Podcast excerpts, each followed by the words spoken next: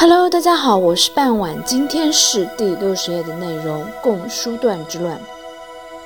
它的背景呢是郑武公十年，申侯之女被迎娶成为武公夫人。因申国为姜姓诸侯国，所以武公夫人被称为是武姜。武姜成为夫人后，先后为武公诞下两子，长子武神就是我们所说的郑庄公，和少子段。而生庄公的时候，因为是武姜做了一个梦以后才有了庄公，所以惊吓到了武姜，故而庄公名为武生，以表示他的厌恶。这也是成为了共叔段之乱的起因。而少子段出生后呢，武姜偏心于段，并时常向郑武公请求立叔段为继承人，但郑武公却按照嫡长子的继承制的礼法。不肯废除公子戊生的世子身份。周平王二十八年，戊生承袭了郑国爵位，即郑庄公。庄公即位伊始，武姜便向庄公请求将置地分封给叔段。那这个是一个怎么样的一段路呢？一个地方呢？它地势险要，虎牢关犹要为冲。是一个好地段，庄公则表示治这个地方过于的危险。当年郑国吞并国国，国国的国君就在此地丧命。不过他同时也告诉武姜，除了治地以外，别的地方都可以任意挑一处给自己的弟弟段作为封地。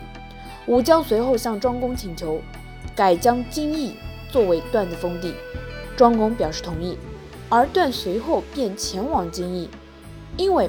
叔段是庄公的弟弟，所以众人就称他为京城大叔。叔段到京邑以后呢，首先对京邑的城墙进行了扩建。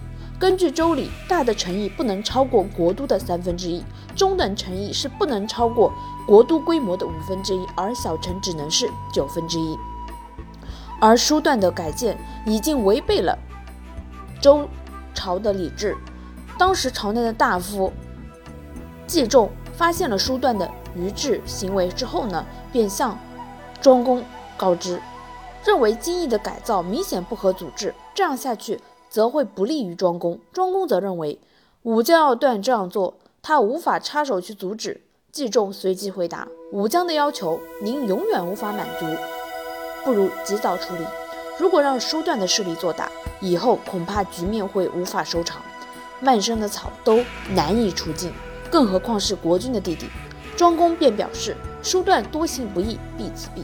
之后，叔段又命令郑国的西部和北部的边城，在服从国都的命令外，也要听从自己的管辖，成为两属之地。公子吕闻讯之后呢，便向庄公进言：国家不能有两个君王。如果庄公不打算未来让叔段成为郑国的国君的话呢，则就要尽快的铲除叔段，以免百姓疑虑。而此时，庄公依旧回复公子吕，对叔段的行为置之不理。庄公的无作为，使得叔段的行为更加的变本加厉。他随后进一步要求西北两座边城不再接受国都来的命令。而在郑国的政府内部，公子吕再次要求就叔段的这一行为进行处理，否则局势将会失控。而郑庄公沿袭以前的做法，还是听任叔段的这次。违制行为，在郑庄公的多次放任之后呢，叔段则立马围城，准备偷袭，趁机偷袭国都新郑。同时，武姜则准备在叔段来袭时作为内应，打开城门。庄公获悉这一叛乱阴谋以后，随即命令子封，也就是公子吕，带领两百辆战车前去讨伐叔段。而同时，京邑的民众在得知庄公大军前来平叛后，纷纷背弃叔段。在此情况下，叔段不得已逃往了其他城池，而平乱大军则一路追至该城。郑庄公二十二年五月二十三日，叔段逃离郑国，前往共国避难。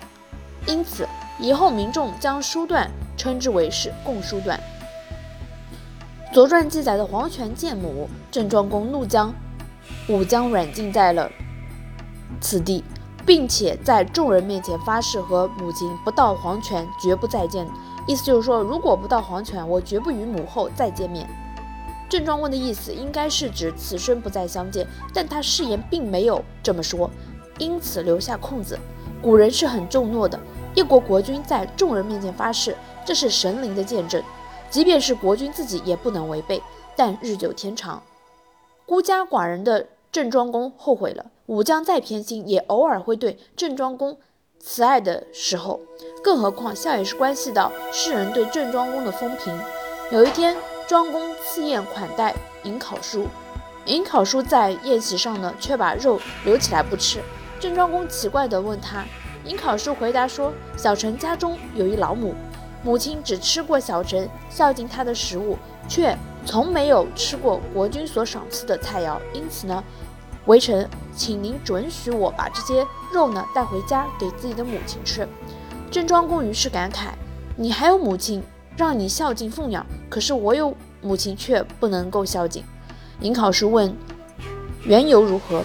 给庄公出了个主意：“何必为这件事而忧虑呢？如果您派人把地下挖一个大的隧道，一直挖到见到泉水，然后在地道之中。”和您的母后相见，又有谁敢说这不是黄泉相见呢？